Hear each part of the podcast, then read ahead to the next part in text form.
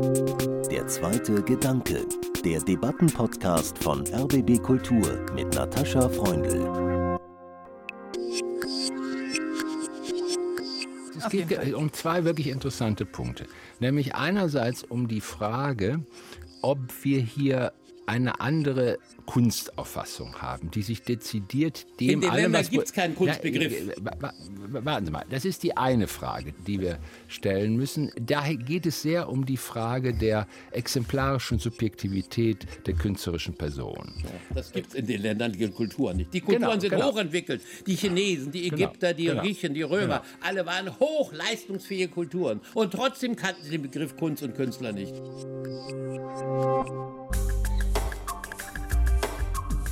Die diesjährige Documenta Kunstschau, die Documenta 15, zeige, was gegenwärtig in der Welt der Fall ist, nämlich eine Front des Kulturalismus. Nur noch das Kollektiv der Kulturen werde anerkannt weltweit.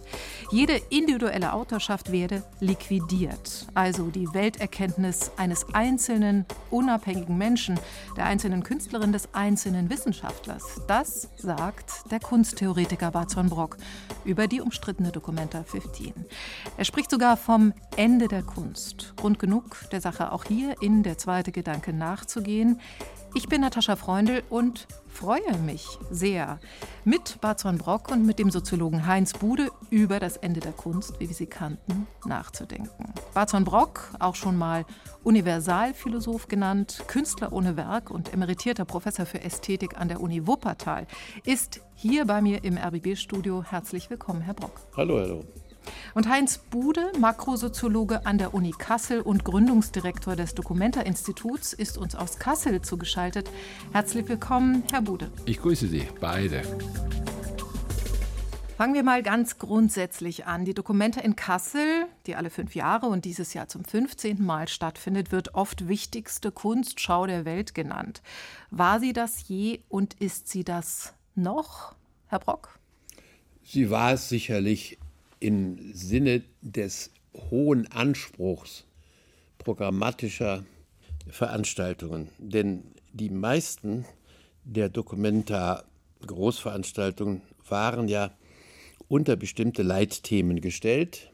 Und diese Leitthemen waren damals tatsächlich die wichtigsten im Bereich der Künste und der Wissenschaften. Insofern entsprach die Dokumenta dem Anspruch, tatsächlich das zentrale Thema der Zeit zu demonstrieren durch die Beiträge vieler Individuen als Künstler oder Wissenschaftler, die eben nicht, wie es üblich ist, die Autorität von Institutionen, von Universitäten, von Regierungen, von Parlamentariern etc.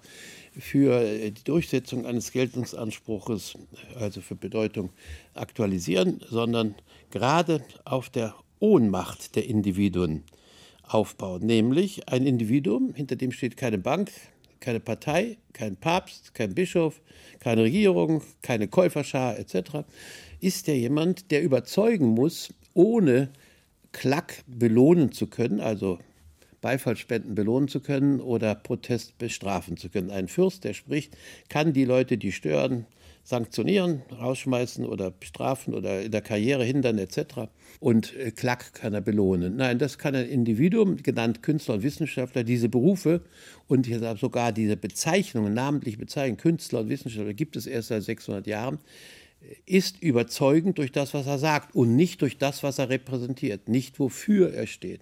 Und das ist das Entscheidende, denn in einer Zeit, in der gut wie jeder Mensch ein Individuum sein will, also sich als Einzelner mit seinen grundgesetzlich demokratisch legitierten Rechten behaupten will, ist er das Beispiel der klassischen individuellen Autorität durch Autorschaft, nämlich der Künstler und Wissenschaftler, für alle von Bedeutung. Das heißt, gegenwärtig, wo alle Welt, auch die Menschen in der ganzen Welt, sich diesem Innovationsprinzip verpflichtet fühlen, am Beispiel der Künstler und Wissenschaftler zu lernen, wie man denn das fertig kriegt.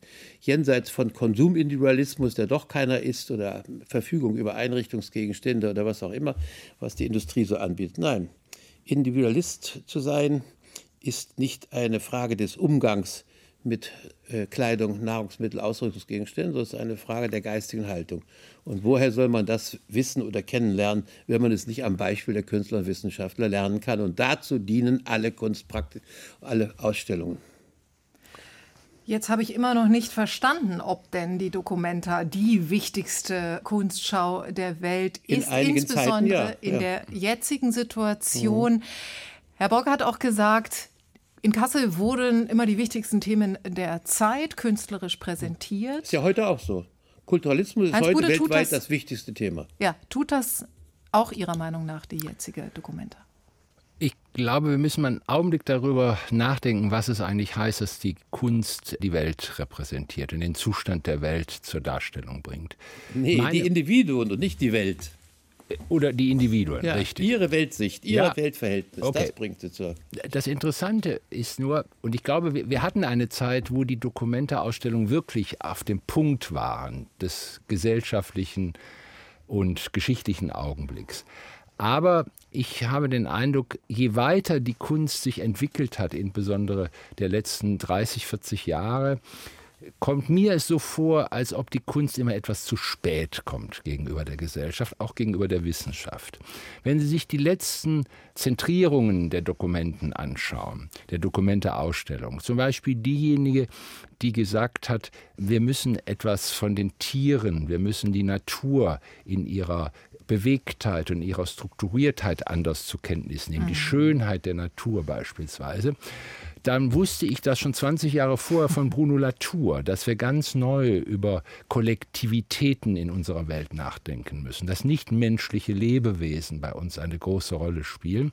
Das wurde dann 20 Jahre später aufgenommen von der Kunst. Wir haben das auch gehabt bei der letzten Dokumenta, die versucht hat, die Problematik Europas zum Thema zu machen unter den Bedingungen von Austeritätspolitiken, die in Europa stattgefunden haben. Diese Diskussion war der Welt und war den europäischen Menschen durchaus präsent und es kam hinterher, dass die Kunst dieses Thema aufgegriffen hat. Ich glaube, es ist heute für die Kunst sehr hilfreich, sich klar zu machen, ob sie nicht vielleicht immer und das vielleicht ihre Leistung darin besteht, immer etwas zu spät zu kommen und damit die Dinge auch vielleicht deutlicher auf den Punkt bringen zu können. Wir haben es auch bei der jetzigen Dokumenta. Das Kollektivitätsthema ist im Grunde in der Kritik des sogenannten Neoliberalismus seit 20 Jahren auf dem Tisch. Und jetzt kommen die damit und sagen, ja, die Kollektivität kann uns retten vor den Zumutungen eines falschen Individualismus. Da habe selbst ich schon drüber geschrieben geblieben. Also ich glaube, es ist etwas eine falsche Vorstellung, dass man denkt, oh, oh, wir gehen jetzt zur Documenta und erfahren, wie die Welt sich in nächster Zeit entwickeln wird. Das, glaube ich, ist eine falsche Erwartung. Richtig. Und das ist natürlich das, was die Presse bestenfalls schürt, diese Erwartung. Aber bis zur neunten Documenta, die ja die klassischen Dokumente der Kunst waren, ab dem zehnten Dokumenta bis zur 15. Jetzt gab es ja gar keine Kunstdokumente, im Primären nicht sondern es war immer nur sekundär die Kunst. Wird ja nicht gesagt, ich möchte den Weltzustand erkennen. Das macht man auf andere Weise, wie Sie richtig sagen. Nein, den Zustand der Individuen in der Welt, ihr Geltungsanspruch auf individuelle Durchsetzung ihrer Konzepte oder ihrer Rechte. Welche sind überhaupt individuelle Konzepte? Gibt es überhaupt so etwas noch wie die Ansprüche einzelner Menschen, hinter denen nicht ihre Firma oder die Bank oder ein Großkonzern oder ihre berufliche Ambition oder ihre Position stehen, sondern die wie alle anderen sich ausschließlich aus ihren menschlichen Überlebensanstrengungen heraus definieren. Und auch wir hier bei der Presse, die Sie so verallgemeinert ja. nennen, die Presse versucht ja auch individuelle Stimmen hörbar zu machen. Und ich will den Gedanken äh, von Heinz Bude aufgreifen, 20 Jahre zu spät und konkret zu Anfang nochmal auf den Stein des Anstoßes, des Dokumenta Eklas, wie jetzt überall zu lesen ist, zu sprechen kommen, nämlich das inzwischen entfernte Werk People's Justice der indonesischen Künstlergruppe Taring Padi. Ein 10 mal 10 großes Wimmelbild, das eben schon 20 Jahre alt ist, schon an verschiedenen Orten der Welt gezeigt wurde und eindeutig antisemitische Figuren zeigt, die leicht vergleichbar sind mit mittelalterlichen Judenhassbildern oder auch mit Judendarstellungen aus dem Stürmer. Der Vorwurf lautet staatlich alimentierter Antisemitismus. Herr Bude, was sagen Sie dazu? Ich sage dazu, dass ich, als ich diesen Ausschnitt gesehen habe, in der Tat auch erschreckt war. Ich dachte, um Himmels willen, was soll das denn? Und ich glaube, wir sollten in dieser gesamten Debatte, die jetzt in der Tat zu Recht eine große Bedeutung für die jetzige Dokumente hat, diesen Moment des Erschreckens uns klar machen. Ich habe den Eindruck, und das ist vielleicht ein bisschen, muss ich aufpassen, ich will niemanden herabwürdigen, aber ich vermisse ein bisschen dieses Erschrecken. Ich vermisse ein bisschen, dass man, oh mein Gott, warum konnte uns das passieren? Wieso kommt auf ein solches Bild so etwas, was andere Menschen, vor allen Dingen Juden, das Fürchten lehren soll? Was soll das eigentlich? Was, was ist das für ein Affekt, der sich da deutlich macht? Und wenn wir über dieses Erschrecken hinein versuchen zu verstehen, wie sowas auf ein solches Wimmelbild kommt und wieso dieses Wimmelbild an einem sehr zentralen Ort der jetzigen Dokumenteausstellung präsentiert ist, wenn wir diesem Affekt des Erschreckens nachgehen, dann kommen wir, glaube ich, weiter und müssen nicht nur darüber reden, ist die Kunst nun zu weit gegangen, muss sie wieder kontrolliert werden, müssen nicht Expertenkommissionen erstmal über die Dokumenteausstellung gehen.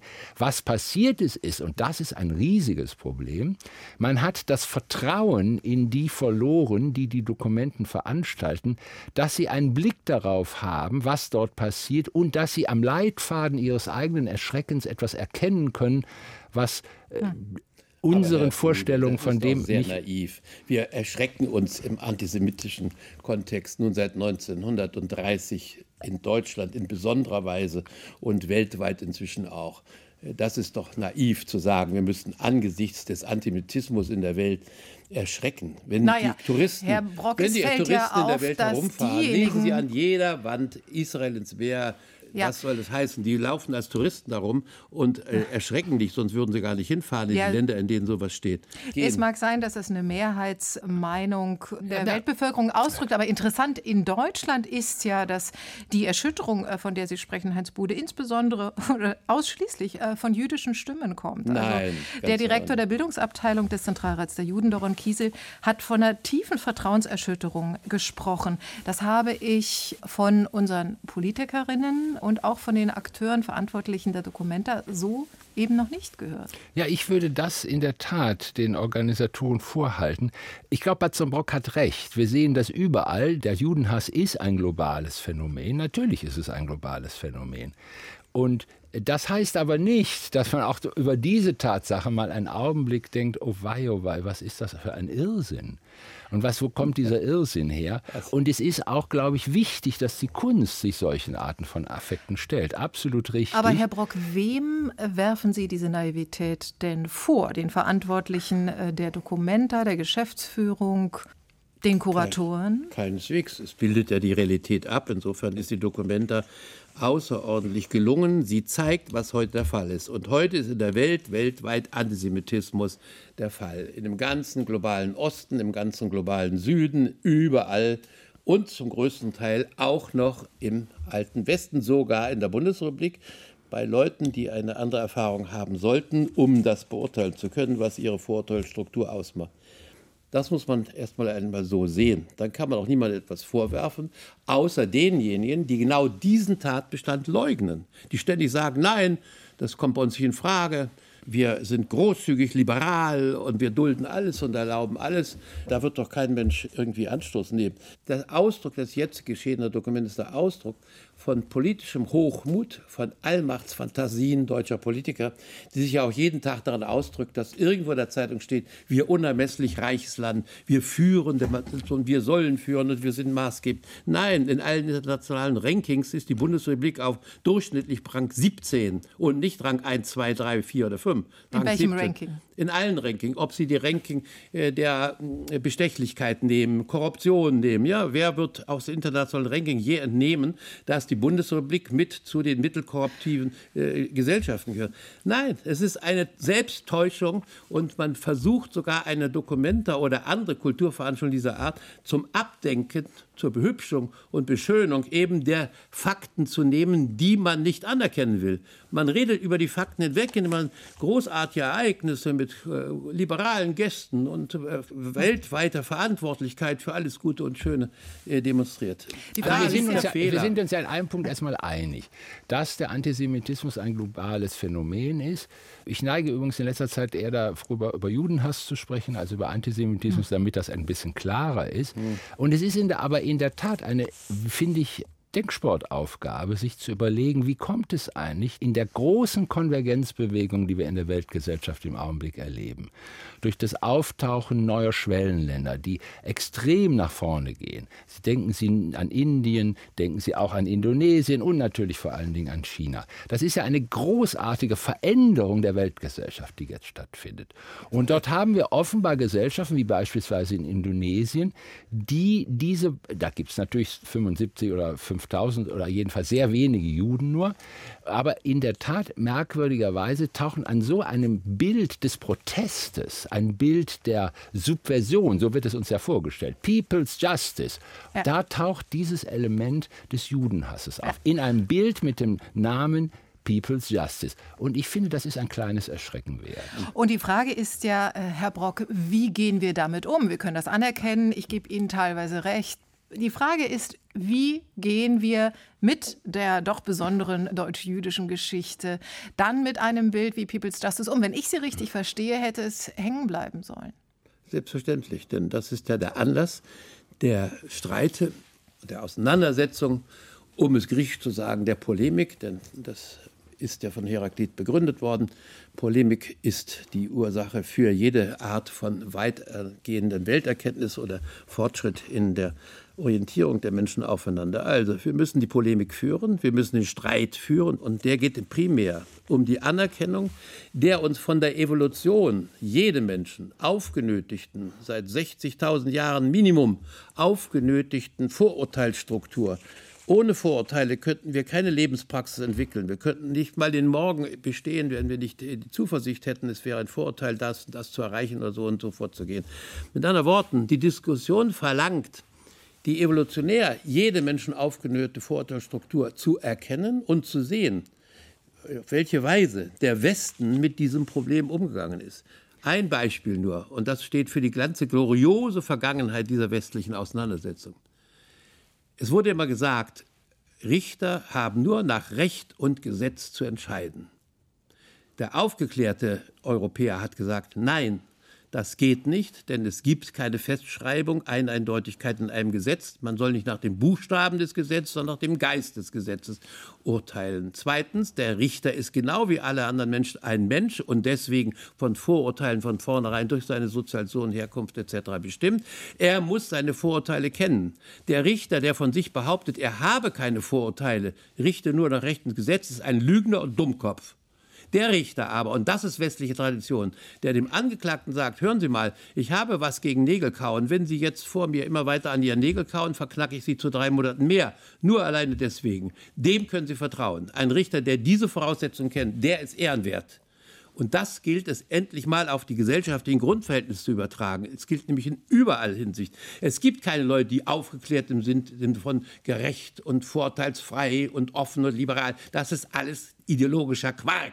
Und wir leben hier im Sumpf dieses ideologischen Quarks. Liberalismus, Freiheit, Großartigkeit, Vorurteilsfreiheit etc. Das sind Selbstüberhöhungsversuche der Leute. Ja, niemand versucht sich selbst Sache. zu überhöhen. Es geht halt darum, natürlich. sozusagen die Begriffe zu schärfen und sich zu überlegen, darum wie wir leben es. wollen. Die ich Ministerin hat gesagt, ich möchte nicht äh, ja, in ja, einer ja. Welt leben, in der es in der Kunst selbstverständlich ist, antisemitische Bilder zu zeigen. Ich möchte das haben Sie nicht verstanden, was ich gesagt habe? Äh, nicht sehen. Sie haben gesagt, es sollte nicht entfernt werden. Das habe ich verstanden. natürlich, das ist der Gegenstand der Diskussion, damit man endlich weiterkommt in der Frage, worum geht es eigentlich? Richtig. Also ich muss sagen, dass ich in dem Punkt mit Batzenbrock übereinstimme. Ah. Wir hätten das Bild und möglicherweise, ich hätte das schon sehr viel früher, den gesamten Vorgang in die Ausstellung hineingenommen. Richtig. Die gesamten Anwürfe, die ich schon, schon Auf im Grund... Auf welche Weise? Indem man solche Streit wie dieses Gespräch, was wir jetzt gerade hier führen, was, alles das, was Bad Brock jetzt gerade gesagt hat, Thema der Ausstellung, dass Bad Brock ja. oder jemand, der wie Bad Brock argumentiert, auf der Ausstellung in Ansehung dieses Bildes, dass wir diesen Streit führen würden und dass der Streit vorgelagert wurde und in Expertenkommissionen Versucht würde zu verlagern. Das, glaube ich, ist falsch. Ja. Das ist Element der Kunst selber. Das heißt aber überhaupt nicht, dass man nicht erschreckt, dass man nicht sagt, das ist Judenhass und das heißt überhaupt nicht, dass man dann auch sich sagen lassen muss von jemandem, der aus der jüdischen Gemeinschaft kommt, von einer Jüdin oder von einem Juden, da seht mal dieses Bild, dann wissen wir, wir können uns nur selber schützen. Und was, was wollt ihr eigentlich noch den Staat Israel kritisieren? Naja, es gab ja auch von jüdischer Seite ganz viel Stimmen, dass es jetzt Anlass äh, für ein Gespräch sein könnte, ja. Aber was ich interessant finde, dass wir ja von Kuratorenseite wenig Informationen darüber, wenig Gesprächsbereitschaft bekommen. Auch bei einer Podiumsdiskussion, die jetzt stattgefunden hat, gab es nur einen Vertreter des Kuratorenkollektivs Ruan Gruppe aus Jakarta, der im Publikum saß und gesagt hat, wir hören zu. Wir wollen also lernen. Also das sind ja keine naiven Leute, sondern die sollten ja wissen, was sie tun, sonst wären sie nicht eingeladen worden, diese Dokumente zu kuratieren. Das ist richtig. Das ist eine der Vorgänge, die absolut schief gelaufen ist. Die gesamte Interpretation des Vorgangs, die Bezugnahme auf die Öffentlichkeit ist dem kuratorischen Team aus der Hand genommen worden. Und die Documenta GmbH, also die Organisation, die dafür zuständig ist, dass die Dokumenta entstehen kann in einem logistischen und technischen Sinne, die hat das alles an sich genommen und hat versucht, das vorzuverlagern in Gespräche, die dann geplatzt sind. Mhm. Und das genau ist das Problem. Man kann es natürlich nicht von der kuratorischen Gruppe wegnehmen. Man kann es nicht. Die müssen natürlich sich auch solchen Streiten dann stellen, denn das ist die Kunst. Das ist Kunst. Kunst ist immer auch Streit. Es ist nicht nur Übereinstimmung, es ist immer auch Streit. Zeit. Wichtig ist natürlich, dass die Grundvoraussetzung, unter der diese Dokumente angetreten ist, war eine bestimmte Idee der Kollektivität, nämlich eine Kollektivität, die eine Kooperativität aus sich selber heraus entwickelt, in respektvollen, in miteinander umgehen, ganz ungeahnte Möglichkeiten aus den Menschen heraus. Aber lieber Herr Bude, das sag, ist für Europa seit 130 Jahren Thema das, was Sie eben ansprechen, heißt im europäischen Kontext Team. Denn Team ist gerade kein Kollektiv, sondern Team ist der Zusammenschluss von Individuen, die auf dem Bestehen ihrer Individualität gerade das Gemeinsame aus der Differenz herausholen und nicht aus der Übereinstimmung. Kollektive sind die, deren Mitglieder alle übereinstimmen in bestimmten Auffassungen, während Teams gerade daraus bestehen, dass die Beteiligten unterschiedliche Positionen etc. vertreten. Und wenn Gropius zur Eröffnung des Bauhauses immer wieder vorgeschrieben hat, wir sind Teamarbeiter, Mitarbeiter und keine Kollektivisten. Wir sind keine Kulturalisten, die aus Überzeugung, religiöser oder weltanschaulicher Überzeugung gemeinsam etwas wollen. Nein, das Kernstück der europäischen Auseinandersetzung wird eben von diesen Machern der Dokumenta nicht anerkannt. Alle Europäer haben was ja jetzt ein Vorwurf ist, äh, die Leistungen der Afrikaner, der Ozeanier, der Südseeleute in ihren Kulturen anerkannt. Sie haben geschwärmt dafür. Picasso und Braque haben das in formaler Hinsicht als schwärmerisch. Haute hat über hunderte von Beispielen für jedes Jahr geschwärmt. Haben Sie jetzt bei Huang Uta gesehen, dass die in irgendeiner Weise auch nur anerkennen, was an solchen Leistungen, die Sie jetzt eigentlich bringen wollen, von den Europäern in den letzten 130 Jahren geleistet worden ist nichts dergleichen. Es ist also ihrerseits, diese Ruangrutter sind imperialistische Ausbeuter, nur von der anderen Seite. Ruangrutter ist eine Gruppe, die behauptet, das, was sie bieten, sei von ihnen jetzt als etwas einmalig gegeben. Deswegen ist aber das nicht richtig, denn jede Position, die sie vertreten, können wir mindestens einem Dutzend von Positionen aus den letzten 130 Jahren der Kunstbewegung in Europa zuordnen. Kunst als soziale Strategie als nur ein einziges Beispiel. Oder Prozessualität gegenüber Statik der bearbeiteten Dinge. Kunst hängt nicht an der Wand und so weiter. alles da. Was der Mangel dieser Geschichte ist, Sie basiert auf der Umkehrung des imperialistischen Absolutheitsanspruchs. Genau wie die Europäer das über äh, hunderte von Jahren gegenüber Afrikanern und anderen gemacht haben, wird das jetzt umgedreht. Und es wird keinerlei Rücksicht genommen auf das, worauf sich ihre Entgegensetzung oder Antipathie eigentlich beziehen soll. Und wenn man nicht weiß, worauf bezieht sich das alles, sondern die behaupten, das machen es neu. Nichts an dem, was Rohan Guter jetzt schriftlich, ich habe das alles vor mir liegen, alles untersucht. Nichts, kein einziger Gedanke ist dabei neu. Alles, was die behaupten, ist in Europa ausdrücklich in Wort und Bild und Schrift im Programm 130 Jahre lang erörtert und von Künstlern, Sozialarbeitern etc. durchgearbeitet worden. Es geht Das ja, ist, äh, darf ich mal sagen, es, Auf geht Fall. um zwei wirklich interessante Punkte. Nämlich einerseits um die Frage, ob wir hier eine andere Kunstauffassung haben, die sich dezidiert dem In den allem, Ländern was- gibt's keinen Kunstbegriff. Ja, äh, wa- wa- warten Sie mal, das ist die eine Frage, die wir stellen müssen. Daher geht es sehr um die Frage der exemplarischen Subjektivität der künstlerischen Person. Das gibt es in den die Kulturen nicht. Die Kulturen Genau, sind genau. hochentwickelt. Die Chinesen, die Genau, Ägypter, die genau. Griechen, die Römer, alle waren hochleistungsfähige Kulturen. Und trotzdem kannten sie den Begriff Kunst und Künstler nicht. So ist es, so ist es, Na so ist es. eben. Genau. Und da muss man das anerkennen und sagen, Donnerwetter, wir lernen jetzt aus dem Westen eine Position, die wir jetzt auch alle erreichen wollen. Herr Brock, Also es geht doch auch, das. wenn ich das kurz mal einwerfen darf, als gedanklichen Anstoß, es geht doch auch um Sichtbarkeit. Sie glorifizieren äh, vielleicht zu Recht oder Unrecht die europäische Kultur, Was heißt da Äh, den, glorifizieren, Team, den Fakten laufen? Teamgeist, meinetwegen zeigen Sie Na, man Fakten. unterscheidet das. Sie können doch diesen seinen Kollektiven aus äh, dem sogenannten globalen Süden nicht vorwerfen. Sie würden äh, dasselbe tun wie die Europäer, die aber dann doch wieder in ihrer Beschreibung um Längen klüger, individualistischer, freier Quatsch, sind. das habe ich nicht behauptet, Denken. nie gesagt. Nein, ich wollte, ich wollte in einem Punkt, äh, lass mal im Augenblick bei dieser Frage bleiben. Gibt es nicht auch in, jetzt mal abgesehen, ob das aus dem globalen Süden oder wo immer es herkommt, Ja. es gibt in der Tat eine Veränderung in der kunsttheoretischen Auffassung von dem, was unter Kunst heute gehandelt wird, dass Kunst selber sich genau diesem Maßstab von exemplarischer Subjektivität entzieht. Und das nennt man dann postautonome Kunst. Also Kunst, die nicht mehr versucht, von einer Autonomiebehauptung der künstlerischen Position her Kunst zu machen, sondern die Kunst darin sieht, dass sie quasi noch etwas anderes ist als Kunst. Oder Kollektivität. Ja, nee, und nee, nicht, muss gar nicht Kollektivität sein. Es können auch Konsumartikel sein. Das ist eine interessante Frage, die im Augenblick in der Gegenwartskunst eine große Rolle spielt. Aber in das der will ist natürlich Barzo- nicht hören. ich höre egal. das mit Nein, sie wirft es Ohren. mir vor als Gegenwort Nein. gegen die äh, Süd- oder Ostglobalisten. Nein, unser Autor Wolfgang Ulrich hier in Deutschland vertritt genau dieselbe Position wie Ron Grupa. Er Richtig. selber hat alle diese Positionen genauso beschreiben. Sein letztes Buch dazu heißt Bemalte Sneakers sind genauso Kunst wie Leonardo. Basta aus. Ja. Ja, aber Herr Brock, Das- wenn ich Sie richtig verstanden habe, Also- kritisieren Sie ähm, äh, diesen, dieses Konzept Diskussion. und ich versuche nur zu verstehen. Sie haben einen Begriff des Kulturalismus.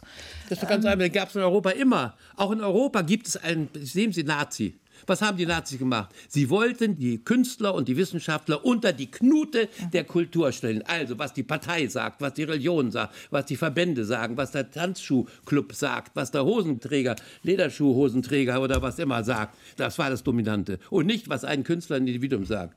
Ja, sogar der große Nobelpreisträger. Nein, ist kein Unterschied. Zu faschistischen Bewegungen ist, äh, dass es Ach, Sie reagieren ja nur auf vorgehaltene Fetische. Denken wir doch mal nach. Europa ist das Problem und nicht die Entgegensetzung von Europa zum Süden. Denn das, was sich in Europa zum Süden abbildet, ist genau dasselbe, was sich hier in Europa Jahrhunderte dargestellt hat. Wenn diese Gruppen behaupten, wir würden ein eurozentristisches Modell, dann müssen Sie sich erinnern, was Sie offenbar nicht wissen, dass alle diese Momente, Rechtsstaatlichkeit, Demokratie, Sozialstaatlichkeit in Europa, gegen Europäer, für Europäer blutig erkämpft worden sind. Das ist hier in Europa blutig erkämpft. Und jetzt wird behauptet, das sei Dominanzstreben, Demokratie oder Rechtsstaat sei Dominanzstreben gegenüber dem Rest der Welt von Europa. So ein Quatsch. Das sind Leute, die keine historischen Kenntnisse haben. Und Das das, sind Ausbeutergesichtspunkte. Aber was sollen wir, sollen wir, stimmt ja irgendwie auch alles. Aber können wir nicht ein bisschen großzügiger sein? Bitte Warum schön, müssen- gerne, gerne. Aber da muss man mir nicht vorwerfen, dass ich Nein, ein das- Soupçon gegen die afrikanische oder. Nein, ich das tun wir kenne auch diese nicht. Kultur und lobe sie besser als alle anderen, die gegenwärtig schreiben. Genau, das stimmt auch, glaube ich. Aber wir müssen, glaube ich, einen Augenblick über diese ganze Frage, die äh, wir jetzt ein bisschen angesprochen haben, auch über den Umweg über Wolfgang Ulrich. Gibt es nicht eine Veränderung im Augenblick im Kunstbereich überhaupt von Gegenwartskunst, dass man sagt, ja, irgendwie bei der Kunst muss noch etwas anderes dazukommen, dass sie sozusagen für die Menschen, für Leute Kunst ist. Und das Nein. ist. Nein, jetzt warten Sie aber, jetzt lassen Sie mal eben zu Ende reden. Der wichtige Punkt ist, jetzt, es nimmt nämlich eine Veränderung der Perspektive, äh, findet da statt. Man geht nicht mehr von der künstlerischen Person aus, nicht von der exemplarischen Subjektivität derer, die Kunst machen, sondern fragt nach dem Publikum, das mit Kunst umgeht. Und überlegt von dem Publikum her, da gibt es diesen schönen Begriff des emanzipierten Publikums von Jacques Rancière. Also das Publikum selber kriegt Macht über die künstlerischen, ich nehme das jetzt mal etwas überzogen, kriegt jetzt Macht über die künstlerischen Personen und versucht selber eine Art von Kunstverständnis in die Genau Kunst das einzuführen. ist Kulturalismus, was Sie da beschreiben. Ja, die ja. Macht dieser Gruppierungen, ja, genau das. Aber das ist etwas, mit dem wir zu tun haben. Ja, heute. natürlich, aber deswegen müssen wir es nicht akzeptieren. Nein, nein. Wir haben schon mal in der Nazi-Zeit dagegen kämpfen müssen, haben verloren. Jetzt glaub- werden wir wieder verlieren. Es wird genau dasselbe passieren. Wieder siegt der Kulturalismus, wieder sind die Parteibrunzen, wieder sind die Unternehmer. Die Kanzler hat selber gesagt, sie hätte nicht entschieden, sondern die Industrie hätte entschieden, sich Putin zu unterwerfen. Genau das. Der Kulturalismus hier in diesem Nee, Falle. nee, die nee, Industrie hat die Kanzlerin selber gesagt. Ja, sie ja. kommt als Kanzlerin gar nicht vor, es ist die Industrie. Und dasselbe sagen sie jetzt. Und das ganze Begriffsgeschiebe, Post, Post, Postmoderne oder Postkultur oder andere. Nein, entweder ist es Kunst oder ist es keine. Wir haben doch nicht behauptet, dass es nur Kunst gäbe. Alle anderen Bereiche sind für die Menschen viel wichtiger als die Kunst. Aber- aber lieber wenn sie Batzon- Individuen sein wollen, dann werden sie sie Aber sehen. lieber Batzon, hat nicht Harald Seemann die Kunst der Nichtkunst eingeführt? Nein, Hat- hat nein, nein. Auch bei der Dokumenta 5, ich habe das Konzept gemacht, mein lieber Freund. Mal Ja, ich nachlesen, ist auch juristisch geklärt. Ja, Ja, das ja. heißt, die anderen Dokumenten zeigten beispielhaft, in welcher Weise die Bereiche der gesellschaftlichen Bereiche, der Presse oder der Pädagogik Hm. oder der Betreuung von Psychokranken Bildwirklichkeiten herstellen oder den, die Bilder benutzen, im Beispiel parallel zur Kunst. Bei Harald Seemann, die Sie ansprechen, die Dokumenta hieß Wirklichkeitsanspruch der Bilder, Mhm. wurde nicht behauptet, dass der Wirklichkeitsanspruch der Bilder in der Kunst der dominante sei, sondern wurden verglichen mit dem Wirklichkeitsanspruch der Presse, Wirklichkeitsanspruch So der es. Psychiatrie etc. Das ist die richtige Vorgehensweise. Da wird nichts behauptet, es wird untersucht, es wird Genau, dargestellt. genau, genau. Eben. Und Und, die da wird Frage keine ist Dominanz von irgendeiner Seite So, dargestellt. und sollten wir nicht jetzt auch untersuchen, wie sich das Publikum heute als Element des Kunstprozesses selber mehr und mehr versteht, nicht dazu aufgefordert wird, dass sie sich dazu verstehen sollten. Da haben Sie ja vollkommen recht. Wenn das in einem pädagogischen oder kunstpädagogischen Imperativ vorgetragen würde, sondern das Kunstpublikum selber tut das aus seiner eigenen Ermächtigung heraus, zu sagen, wir sind Teil dessen, was Kunst ist, wie das in der Tat aus in Kassel immer wieder passiert, dass das Publikum selber die Kunst erst zur Kunst macht, indem es durch diese Ausstellung geht, indem es mit künstlerischen Personen, die sie treffen, redet, mit Richard Bell redet und sagt, was machst du da eigentlich in Australien und äh, was bedeutet das eigentlich? Was heißt eigentlich Kunst für dich, wenn du eine aktivistische Position übernimmst? Und äh, was bedeutet das heute, Dissidenz in Kuba zum Ausdruck zu bringen? Was bedeutet das? Welche Risiken, welche Gefahren bedeutet das? Lieber eigentlich? Heinz Bude, Ja. Sie selber sind Soziologe. Ja. Dann wüssten Sie, was Sie jetzt sagen. Ja. Sie reproduzieren jetzt, was die Industrie mit ihrer wahren Propaganda uns nahelegt. Sie sind König. Sie sind als Käuferkönig. Sie sind Partner der Industrie. Sie und auf Sie kommt es an für unsere Produktgestaltung etc. Aber das ist doch nicht die Wahrheit. Das ist ja nur eine Propaganda. Und genauso ist es im Bereich der Kunst. Wir brauchen die ja. Kunst nicht zu ephemisieren. Wir brauchen nicht zu sagen, das ist das Entscheidende in der Welt überhaupt. Es gibt sonst nichts Entscheidendes. Nein, Religionen zum Beispiel sind bis heute immer noch viel wichtiger und Philosophien sind ebenfalls noch viel wichtiger etc. Die Künstlerpraxis ist eine ganz dezidierte, einmalige Fähigkeit, die vor 600 Jahren in Europa entwickelt wurde, den Anspruch eines einzelnen Menschen ohne Hinweis auf seine Herkunft, seinen Stand, seine soziale Position oder sein Backing durch Banker oder Theologie oder was immer, ein Einzelmensch als Menschen ernst zu nehmen in dem, was er zu sagen hat. Denn die Beispielhaftigkeit dieser ohnmächtigen Individuen ist ja für alle anderen viel größer als diejenigen, die aus irgendwelcher Legitimation sprechen. Denn nur wenige werden vom Papst gebäckt und von der Bank gebäckt. Aber alle sind Menschen, die keinerlei Macht haben. Und Genau, deswegen ist genau. die Position des Individuums der Geltungsanspruch der Aussage von einem Menschen, hinter dem nicht steht. Das heißt Kunst. Genau. Hinter der Kunst steht nichts. Gottfried Benn hier in Berlin, das ist der große so Berliner. Also hinter uns steht kein Volk, keine Armee, keine Becher, so nichts. Ist es, so das ist, ist der. Warum haben Aussagen von Menschen Geltung und zwar mehr als alle anderen im Effekt der Wirkung, die hinter denen gar nicht steht? Warum? Hatten, Weil sie Aussagen zustande bringen, die aus sich heraus so interessant sind, dass selbst die zuhören müssen, die sich sonst auf völlig andere Weise legitimieren, nämlich durch Geld, Macht etc. Darf ich Sie etwas ab, fragen, absolut, Herr absolut. Brock? Äh, Entschuldigung, Herr Bude, ich bin ja. auch noch da. Manchmal ist es gut, den Mund zu halten, wenn man auch nicht ernst genommen wird, auf der anderen Seite des Tisches. Haben Sie was gesehen, was Sie wirklich interessiert hat, was Ihnen wirklich gefallen hat auf der Dokumenta, Herr Brock? Ja, mir hat gefallen, dass die Dokumenta genau den Zustand der Welt abbildet, der heute die Zahlendiskussion. Ich habe mich darum getrieben, habe mit Leuten diskutiert. Ich bin sogar mit in äh, Aktionen reingegangen, wie zum Beispiel das fliegende Klassenzimmer das sind aber Dinge, die ich kenne seit 150 Jahren, sind die mir aus der Literatur bzw. aus den Beispielen oder ich habe mitgemacht seit 65 Jahren, die ich in den 65 Jahren meiner eigenen Praxis kennengelernt habe durch andere Leute. Deswegen Bude, überrascht mich, Frage, dass Sie nicht hinweisen, aber ja, ich. Die Frage geht auch an Sie, Herr Bude. Was äh, hat Ihnen auf der Documenta 15 besonders gut gefallen? Äh, ich habe äh, mir die Frage gestellt, dass es möglicherweise eine Kunstauffassung gibt, die in bestimmten Ländern, ich will gar nicht sagen des globalen Südens, weiß ich nicht, ob das ein guter Begriff ist, oder ich glaube sogar, dass es kein guter ja. Begriff ist, die seit 30, 40 Jahren praktiziert wird, die dort sind, die, wenn Sie so wollen, eine innere Traditionalität einer bestimmten Form von Ausdrucksverhalten, von künstlerischem Ausdrucksverhalten gepflegt haben, weitergearbeitet haben. Und das ist, fand ich, einen interessanten Punkt, dass ich Menschen dort gesehen habe, die diese Traditionalität dieser Form, sich künstlerisch in der Welt zu bewegen, äh, zum Ausdruck gebracht haben. Und das hat mich beeindruckt, weil ich mich gefragt habe, was ist das eigentlich? Ist es wirklich eine andere Art von Kunstauffassung? Oder ist das, was Brock mit großem Recht auch sagt, ist das eine Form der Reflexivität, die wir auch in Europa haben? Oder ist es etwas anderes? Äh, sind das Formen der Erweiterung der europäischen Reflexivität für mich oder muss ich möglicherweise sogar zugeben, dass ich da über bestimmte Dinge nicht nachgedacht habe, nicht nachempfunden habe, wenn Sie so wollen, wenn es um Kunst geht?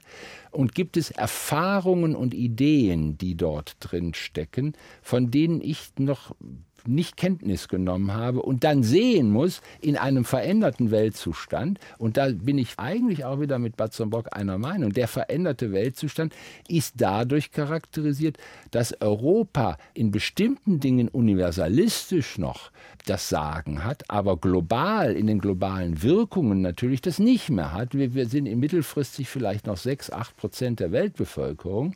Und natürlich die Frage ist, was denkt eigentlich der Rest über die Kunst? Was denkt der Rest darüber, was ein eigenes Leben ist, was die Demokratisierung des Künstlerideals bedeutet, dass jede Person ihre eigene Autorität über die Behauptung ihres eigenen Lebens geltend machen kann? Was bedeutet das? Oder gibt es andere Formen der Reklamierung eines eigenen Lebens? Und was bedeutet die Reklamierung eines eigenen Lebens für die Vorstellung eines gemeinsamen Lebens? Das sind Dinge, die mich auch außerordentlich interessieren. Und da habe ich auch Impulse von dieser Dokumenta mitgenommen, um diese Fragen zu stellen. Beispielsweise nur, weil ich den eben schon genannt habe, Richard Bell, ich nenne den nur, weil viele Leute den kennen. Da sind ganz bestimmte aktivistische Ideen drin. Ich will nicht sagen, dass wir die in Europa nicht kennen, aber ich, man muss ja auch nicht immer glauben, dass uns irgendwie was genannt wird bei einer Kunstausstellung, was, wovon wir noch nie etwas gehört haben. Ich hatte ja am Anfang schon gesagt, die Kunst kommt vielleicht eher zu spät, als dass sie irgendetwas nach vorne zeigen kann. Aber sie kann zeigen, wie bestimmte Vor Erfahrungen und Ideen in den Vorstellungen der Einzelnen von einem eigenen Leben eine Bedeutung gewonnen haben. Naja, also doch in die Eine temperamentvolle Debatte Debatte heute in der zweite Gedanke mit dem Kunsttheoretiker Barzon Brock und dem Soziologen Heinz Bude, dem Gründungsdirektor des Documenta-Instituts in Kassel. Ist diese Documenta, Herr Brock, das Ende der Kunst, wie wir sie kannten, oder ist sie vielleicht einfach Ausdruck der Kunst? Es liegt in der Tendenz der heutigen, zum Beispiel regierenden Parteien in Deutschland wie in der ganzen Welt, ich will ja nicht sagen, dass die heutigen hiesigen Verhältnisse die unter Erdogan, Putin oder in China sind. Aber dennoch sind parallel dazu, den nennt man fundamentalistisch totalitär, das heißt unter der Fuchtel und der Vorgabe von Autorität der Kulturen, das heißt der Gruppenentscheidungen, der parlamentarischen Entscheidungen etc. Davon wird alles regiert. Selbst ein einzelner Industrieller rechtfertigt sich nur noch im Hinblick auf seine Berater, die ihm das äh, ganze Entscheidungsgeschichte abnehmen, damit er nicht verantwortlich gemacht wird, etc. Das ist die Weltlage. Wir haben aber gesehen, wohin die Welt kommt, wenn diese kulturalistischen Entscheidungsprozesse die Welt regieren. Dann landen wir in der Katastrophe, in der wir jetzt sind. Absehbare Gefährdung des Lebens der Menschen auf der Welt. Was ist dagegen gesetzt worden? Ausschließlich die Einsicht und Fähigkeit von Individuen. Das Kuriose ist doch, dass die Mehrzahl aller heute lebenden Menschen, soweit sie auch sich überhaupt am Leben interessieren, genau richtig weiß, was zu tun ist, um nicht in die Falle der apokalyptischen Endzeitvorstellung reinzurutschen. Alle wissen es und es geschieht nichts. Warum? Weil die Entscheidungsstruktur dieser kollektiven Ebene kulturalistisch ist. Und das heißt, die verhindert jede Art von Vernunft, denn Kulturen sind nur dazu da, den Zusammenhang von Menschen im Hinblick auf Dauer zu stiften, damit haben die äh, Kulturen eine große Bedeutung, aber da verlieren sie ihre Anpassungsfähigkeit. Und weil der Kulturalismus, weil der fundamentalistische, totalitäre Anspruch von Kollektiventscheidungen heute so groß ist, verlieren in der ganzen Welt alle Regionen die Anpassungsfähigkeit an die neuen Herausforderungen, nur an die ökonomische, ökologische äh, Katastrophe. Die kommt nur von Einzelnen, von Individuen, die andere Vorschläge machen, die andere Einsichten haben. Die Frage ist, auf welche Weise kann endlich wirksam werden, was alle selber wissen, was jeder Mensch, der halb bis drei zählen kann, weiß und trotzdem von äh, seinem Wissen her in die Kollektiventscheidung nichts eingeht, so gut wie gar nichts eingeht. Heinz Bude, äh, was muss in der Dokumentarleitung, im kuratorischen, in der kuratorischen Organisation, was muss sich ändern, damit die nächste Dokumenta nicht überlagert wird von hitzigen Diskussionen wie der unsrigen, von der ich nicht sicher bin, wie fruchtbar sie ist. Was? Wenn sie Streit zulässt, ist sie fruchtbar. Sie wollen gerade den Streit wieder abwürgen. Mir würde ich auch sagen, es muss Streit, aber das, ich glaube, das Hauptproblem, was wir im Augenblick haben, und wir sehen das auch in vielen Äußerungen, die jetzt auch getan werden, es ist ein unglaublicher Vertrauensschwund passiert, ein Vertrauensbruch passiert. Man weiß nicht mehr, ich bin nicht sicher, wenn wieder eine künstlerische Leitung der nächsten Dokumenta berufen wird, sei es eine einzelne Person, sei es ein Team, man muss Vertrauen darin haben, dass diejenigen, die dafür sorgen, dass die Dokumenta Wirklichkeit wird, einen Blick darauf haben, was das bedeutet, welche Streits man will, welche Streits einem passieren und dann auch sehen, reaktionsfähig zu bleiben, wenn Dinge passieren, die zumindest andere Arten von Rechtfertigung verlangen. Ja.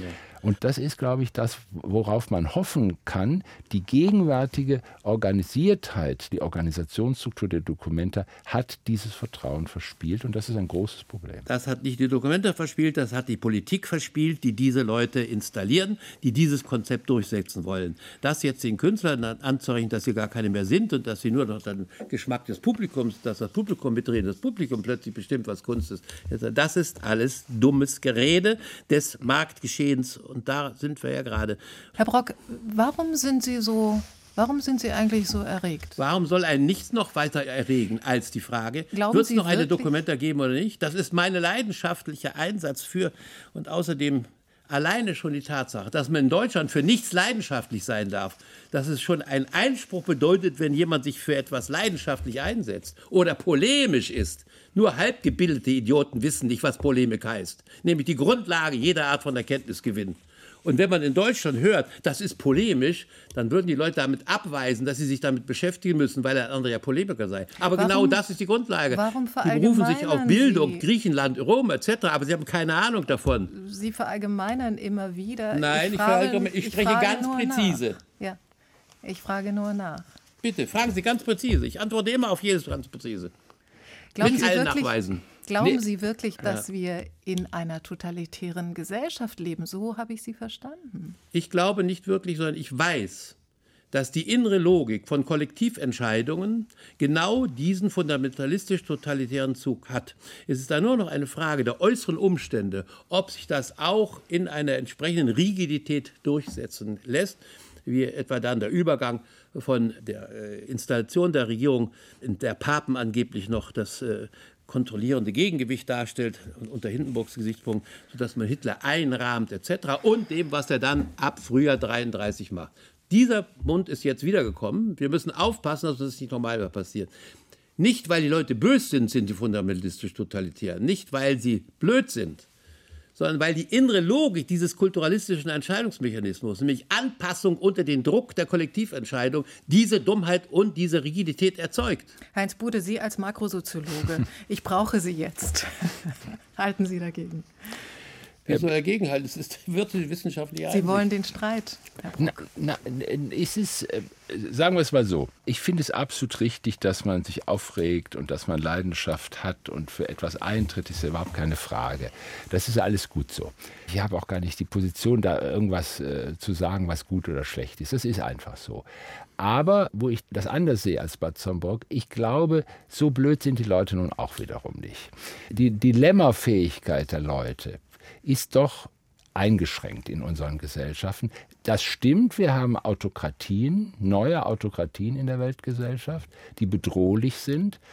Aber wir haben auch mehr und mehr Leute, auch in diesen Gesellschaften, die als autokratisch geschlossen sich uns darstellen, die auch über das Medium der Kunst, auch über die digitalen Medien, die es heute gibt, in denen künstlerische Äußerungen sich anders global verteilen können und mitteilen lassen können, da gibt es die Bereitschaft zu sagen, dass es ein Nein-Sagen im Dienste eines anderen Ja-Sagens geben kann, das den Einzelnen, das stimmt, dem einzelnen Leben zugutekommt, den Ausdrucksformen von eigenem Leben, aber gleichzeitig auch weiß, dass wir unter den Voraussetzungen, unter denen wir heute gemeinsam auf dem Planeten leben, das jeweils eigene Leben immer Teil eines gemeinsamen Lebens ist, so wie wir es gerade in der Pandemie erlebt haben. Die Pandemie ist eigentlich einer der wenn Sie sollen, die große Ausdrucksform des Zustandes, in dem wir uns heute allgemein befinden, auch möglicherweise der Sperren und der Fallen, in dem wir uns befinden.